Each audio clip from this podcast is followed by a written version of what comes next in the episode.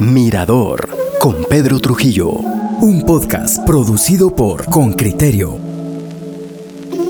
Bueno, en este podcast de la semana vamos a hablar de un tema de actualidad, el conflicto en Ucrania. Y lo vamos a hacer con un invitado, eh, Roberto Wagner, que es profesor, analista y internacionalista. Roberto, ¿qué tal? ¿Cómo estamos? Hola Pedro, es un gusto estar acá. Bueno, vamos a dividir esta charla en tres partes. Desde el principio vamos a anunciar a los oyentes cómo va. La primera es la crisis de Crimea y qué significó aquello. La segunda, las razones de la invasión y la situación geopolítica que le afecta. Y la tercera, los liderazgos, que yo creo que tienen mucho que decir. Vamos a empezar por la primera. En el 2014 Rusia invade Crimea. ¿Qué, qué buscaba? Bueno, eh, es una reacción muy parecida a lo que ya había sucedido en el 2009, donde precisamente tenemos un pequeño país como Georgia que empieza a acercarse a lo que es Occidente, a lo que es la Unión Europea, eh, y entonces viene y bajo la excusa de que Rusia está defendiendo a la población rusoparlante en una región que se conoce como Osetia, en aquel país, decide invadir, tomar esta región y se divide en Osetia del Norte y Osetia del Sur. En, Ucrania pasa algo muy parecido. Se empieza a celebrar, se, celebró en un momento dado lo que es un acuerdo de asociación entre Ucrania y la Unión Europea, que era como que el paso previo para ya iniciar un proceso formal de ingreso de Ucrania a la Unión Europea.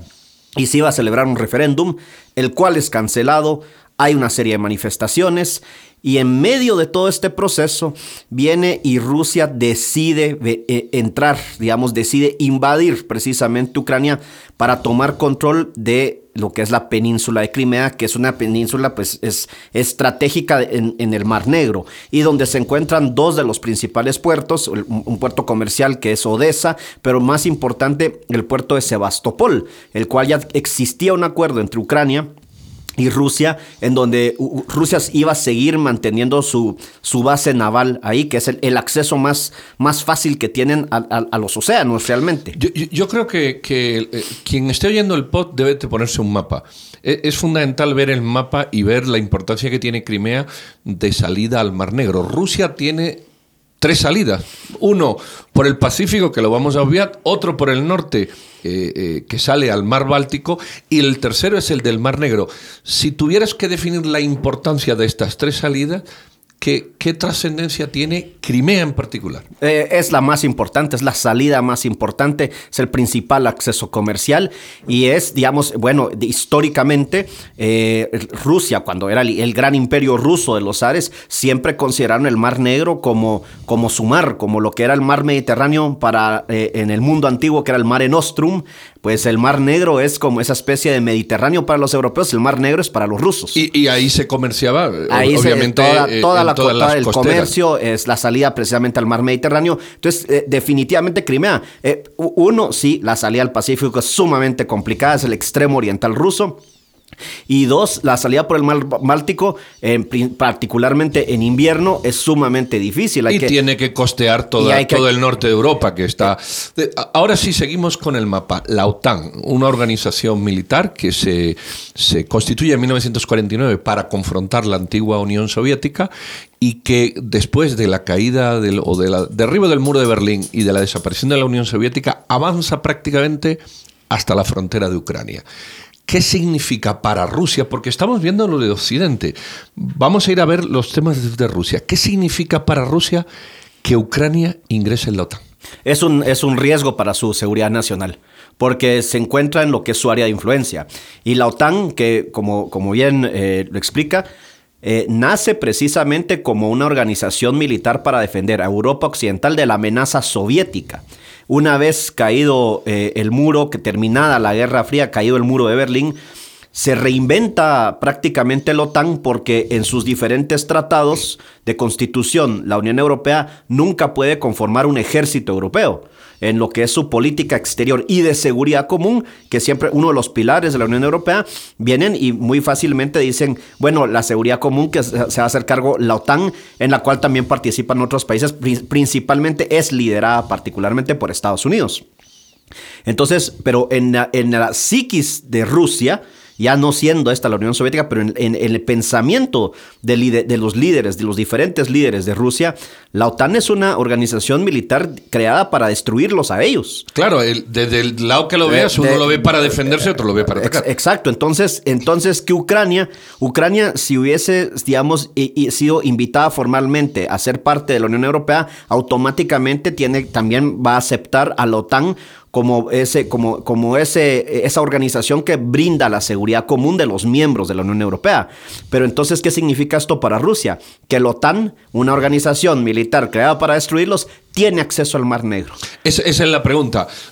No solo es Ucrania que llega a su frontera, es que parte, y, creo que, que, al de Azov, parte del Mar Negro eh, es todo frontera con, con, Ucrania. Es decir, Rusia perdería esa libertad de acción de la que ahora disfruta. Exacto, que, y que en buena medida lo ha compartido, a ver, está, digamos, está también el caso de Turquía, pero para Rusia siempre el Mar Negro es no solo de vital importancia comercial, pero de vital importancia militar y de seguridad. Y ahora tiene que compartir eso con la OTAN. Yo creo que Rusia estaba muy dispuesta a decir, no hay problema con Ucrania, no hay problema con Turquía, pero no la OTAN. La OTAN no podemos permitir que esté tocándome la puerta, así como el Imperio Otomano en un momento dado le estaba tocando las puertas, las puertas en Viena, ¿no? En Europa Y, los europeos tuvieron, tuvieron que, combatirlos. Entonces tenemos que pensar eso en términos más allá de lo que son cuestiones de derecho internacional son los términos de seguridad nacional y lo que son las áreas de influencia y, y esto es lo que detona el conflicto realmente. ¿Por qué razón eh, porque aquí el conflicto se ha visto desde Occidente, pero yo creo que tú le estás poniendo en paralelo y hay que verlo de las dos perspectivas. ¿Por qué razón un tema tan sensible como Ucrania, que yo creo que se entiende, tanto si te pones en los zapatos rusos como si te pones en los zapatos europeos? Es decir, para un analista dice, oiga, realmente eso es un tema de seguridad nacional. ¿Te gusta el señor Putin o no te gusta el señor Putin? Es un tema de seguridad nacional.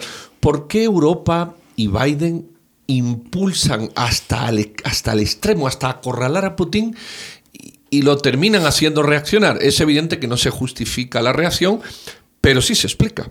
Sí, yo creo que, bueno, primero del lado de la Unión Europea siempre ha sido la relación eh, históricamente, y antes de la Unión Europea, Europa Occidental, siempre ha tenido una relación amarga, digámoslo así, con Rusia, ¿no? Siempre, y, Rusia, desde, desde, digamos, desde la, fundación como imperio ya con, con Iván el Terrible, eh, siempre ha tenido esta, este eh, debate interno de que si queremos ser una potencia eh, estilo europeo, estilo occidental, o queremos ser un imperio euroasiático, que eso es lo que después, digamos, eh, se, también ha sido un debate que ha ido y venido dependiendo de quién es el, el, zar ruso, o, lo, hizo, lo hizo Stalin también en su momento, y ahora lo está haciendo Putin.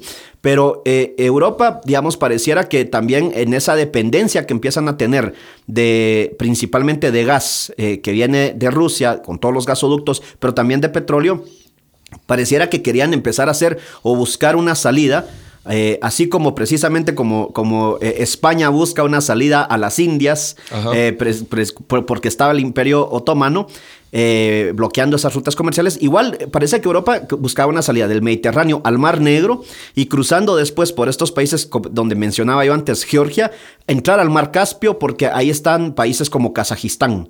Kazajistán tiene reservas de gas y de petróleo eh, similares, no, no, no son tan grandes como las de Rusia, pero similares, pero es una alternativa, una nueva matriz energética para Europa que ya no tiene que depender de, de Rusia, ¿no?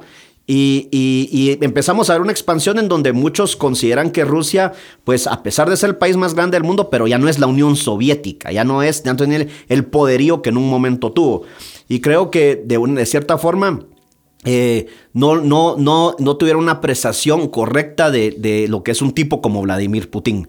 Y siempre, eh, usted lo sabe muy bien, pero siempre era la persona que siempre tenía que ir a negociar, a poner, a, buscar tratos con eh, Vladimir Putin, era Angela Merkel, que ejercía un liderazgo muy marcado, muy notable en la Unión Europea. Y luego el caso de Estados Unidos es un tema interesante porque en un momento dado, cuando es electo Donald Trump, Donald Trump viene y prácticamente dice, yo no tengo problema con Rusia. De hecho, se enfoca con China. Exacto. El, enemigo para el señor Trump era China. eso lo dice. Trump viene y dice, nuestro rival eh, económico, comercial, es China. Y, lo, y, es muy explícito en decir eso, y también, pero también político-militar. Estamos viendo una expansión política militar de China que no se miraba antes, ya no solo es económica, y Trump dice hay que contener eso. Y Rusia, Rusia no es un problema para mí, así, así, o sea, Rusia no es un problema que, para Estados Unidos. Eh, y eso cambia con la elección de Joe Biden, un Joe Biden que viene y que logra, eh, digamos, ser electo presidente prácticamente oponiéndose a todo lo que hizo Trump, o deshaciendo todo lo que Trump en un momento dado hizo. En, entre ello, la política exterior. Y retoma Biden la postura de que no, no, no, no, nuestro gran rival, el gran enemigo es Rusia, es Vladimir Putin. Ahí están los videos donde dice, Vladimir Putin se opone a que yo sea electo porque sabe que si soy electo eh, yo, eh, yo voy a poner fin a, su, a, su gobierno dictatorial y autoritario. Eh, podemos establecer un paralelismo virtual entre un Trump que confronta duramente a, China e ignora a Rusia y un señor Biden que confronta duramente a Rusia pero no ignora a China. El, el, tratado que hace con Australia y con Reino Unido para confrontar la expansión de China en el mar de China está ahí y de hecho excluye a Francia, pero eh, eh, es un tratado presentado con la misma contundencia que confronta a Rusia, porque parece que Biden confronta a las dos, pero a uno más que otro. Sí, sí, no, eh, fue muy explícito en sus declaraciones. en una entrevista que le hacen, digamos, retomando ya una declaración previa, y dice, ¿usted considera, digamos, que, Putin es, es, es un, un asesino? Y dice, sí. Sí, yo creo que es, un, es un vándalo y es un asesino, ¿no? O sea, y lo dice, y es una entrevista en público, ¿no? Lo, que da sensación, Roberto, para los que ya peinamos canas y, hemos estudiado la Guerra Fría, es que parece que el departamento norteamericano, el, el establishment norteamericano, retoma otra vez el, el, tema de la Guerra Fría con Rusia y parece que ignora China. Y estamos viendo China entrar abiertamente a Centroamérica, América Latina, y, este conflicto con Rusia parece que descompensa esa percepción más moderna y nos trasladamos a los 60 o a los 70. Es, es lo, que, lo que nuevamente, digamos, lo que en su momento dado, por ejemplo, algunos analistas han opinado, dicen, bueno, Rusia ya no es la potencia que en un momento dado fue, pero reconocemos que tiene sus áreas de influencia y, tiene, y, lo, y sigue teniendo un gran ejército, ¿no? Eh, es el país con el mayor poderío nuclear, el mayor armamento nuclear que hay y, vive más o menos de eso, ¿no? Esa es, esa su forma también, es parte de su política exterior, es la amenaza, es el uso de la fuerza bruta, por decirlo así. Eh, pero completamente de acuerdo, vemos el caso de China que eh, se ha ido expandiendo económicamente, eh, prácticamente ya se, ya se ha posicionado en toda África, y lo estamos viendo también, como bien dicen, en América Latina, pero empezamos a ver también una China que empieza a construir islas artificiales en el mar del sur del China para después reclamar territorio marítimo y tiene demandas ante la Corte Internacional de Justicia de parte de Filipinas. Australia ha mostrado mucha preocupación. Está el, tema de Taiwán, que, que este, esto puede repercutir, digamos, en lo, lo que pasa con Rusia y que está, digamos, en los últimos días eh, aviones chinos han sobrevolado la isla de Taiwán. Entonces es una cuestión, digamos, que, que, viene y, no, y es interesante porque eh, Trump es muy explícito y sí, el, el, establecimiento de Estados Unidos desde lo que fue en la reelección de George W. Bush, dos de sus temas en materia de seguridad eran obviamente la guerra de, eh, contra el terrorismo, pero el otro era la, contener a China. Eso es algo que, digamos, es algo que ha estado ahí presente pero que nuevamente estoy muy de acuerdo, como que se regresa otra vez, digamos, todo el, tema de, de, que, de que se interfirió Rusia en las elecciones de Estados Unidos, eh, la situación cuando en un momento dado eh, el, el, hijo del actual presidente de Joe Biden, Hunter Biden, estaba haciendo, querían que fuera investigado en, en Ucrania por corrupción, o sea, pero, este, pero se ha convertido, esto es más un tema más político electoral que realmente un tema de intereses geopolíticos y económicos de Occidente. Yo, creo que vamos, vamos a sugerirle a nuestros oyentes la lectura del libro Prisionero de la Geografía. Creo que es el mejor libro que yo he leído últimamente que, que, de alguna manera dibuja estos panoramas. Vamos a hablar del liderazgo. Poco se ha hablado de los liderazgos. Eh, el señor, el presidente de Ucrania y el señor Macron nacen en la misma fecha, 1977-1978. Son los dos líderes jóvenes. Eh, luego hay dos líderes intermedios, el señor Putin y el señor Jinping, que también nacen más o menos en la misma fecha, los años 52, 53. Y el, el mayor de todos el señor Biden de 1922. ¿Por qué lo dibujo así? Y dos de ellos son autoritarios, creo yo. Uno es el señor Jinping, otro es el señor eh, eh, Putin, justo de la misma generación. Mm, mm, así preguntas tipo. Macron puede, se lo toman en serio, es decir, Macron es un líder europeo que cuando Putin se sienta con él, se lo toma en serio. No, no, no, es, y creo que fue muy claro en esa imagen eh, que vimos, la discutimos. Que, lo puso en, una... mesa y se sienta hasta del otro lado. No, Manuel Macron ha tratado de llenar el vacío que dejó un Angela Merkel en la Unión Europea y, digamos, y, tiene eh, el párrafo, tiene discurso, pero hasta ahí. No, realmente no, no es... No, tiene representatividad no europea. Tiene, no tiene representatividad europea, no hay, digamos, no hay, no hay un liderazgo. Él siempre era, digamos, era tal vez el que iba muchas veces justo detrás de Angela Merkel, pero cuando habían que negociar cuestiones difíciles, y hay una gran cantidad de, de videos y noticias en donde vemos a una Angela Merkel que es ella sola con un Vladimir Putin y a veces no, es, no estando de acuerdo en muchos temas, pero ella iba a lograr cualquier consenso. Y Macron no iba. Y Macron yo creo que, digamos, hasta, hasta eh, eh, yo sí creo que Vladimir Putin eh, lo ve como un tipo débil en comparado a él. Eh, yo creo que él respetaba más a un Angela Merkel, aunque siempre tenía ese, carácter un poco eh, abusivo a veces de tratar, que es una cuestión muy rusa, digámoslo así. Pero, pero Macron no, Macron no tiene la, personalidad, no tiene la capacidad de, opacar a... Eh, vamos a intentar ver desde, desde, hagamos este ejercicio, desde la visión de Putin, cómo él ve a los liderazgos, porque al final él se lanza a un conflicto eh, teniendo en cuenta el liderazgo que tiene enfrente. Eh, Macron ya lo has definido y, lo comparto sustantivamente. Además, Macron no lleva la representatividad europea, que es otro mm. tema. Es decir, no solo te veo débil, sino tú a quién representas realmente.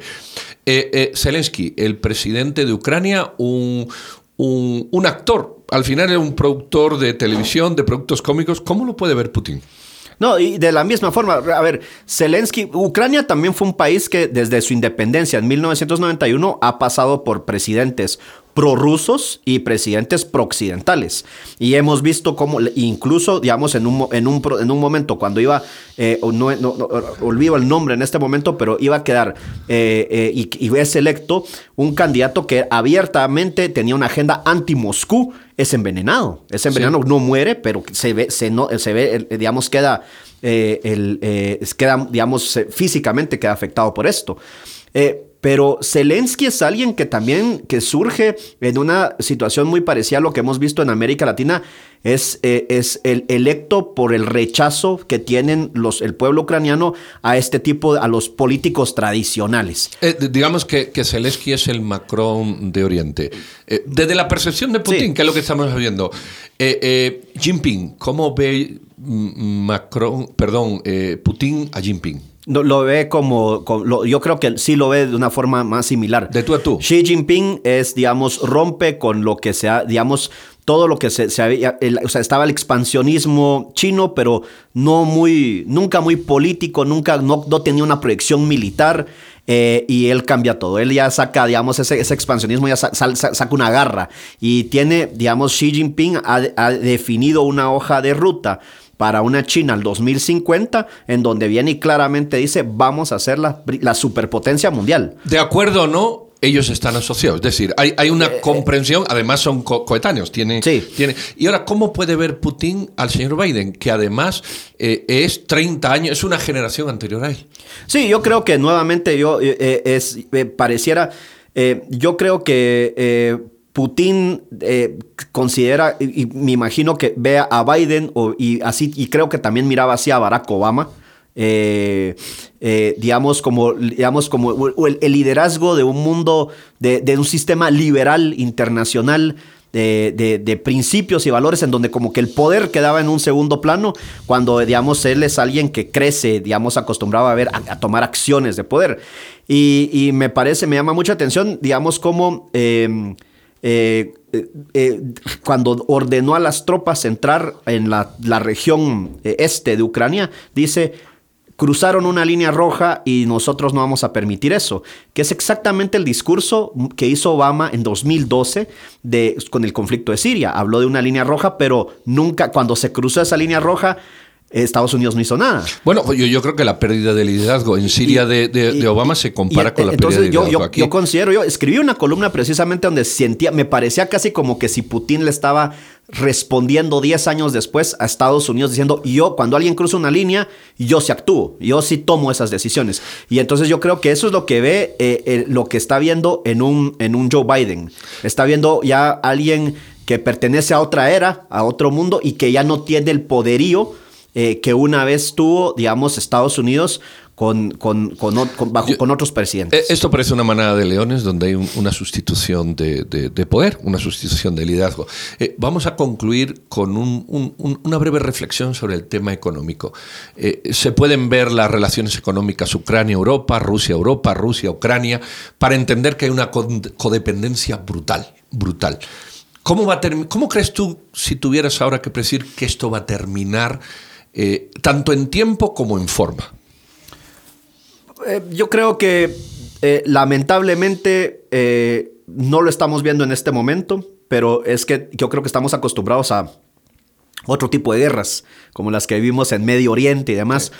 Pero yo creo que estamos, hay que prepararse para lo que puede ser una guerra de desgaste y en el, en el mediano plazo Ucrania va a, ir, va a salir perdiendo. O sea, el desgaste que puede, digamos, venir y aplicar Rusia aguantando, porque ah, son, esto es algo que viene de, años. Pedro, usted empieza preguntándome de lo que sucede en el 2014. Entonces, eh, eh, eh, estamos en una Rusia preparada, con un, líder preparado para lo que son sanciones económicas, preparado para, digamos, aguantar, digamos, que creo que existe todo un, plan de qué, qué, efectivos militares entran primero, 10 mil soldados chechenos, o sea, que son casi como que carne de cañón. O sea, no estamos viendo todavía la, participación de fuerzas especiales, de, otra capacidad militar que tiene Rusia.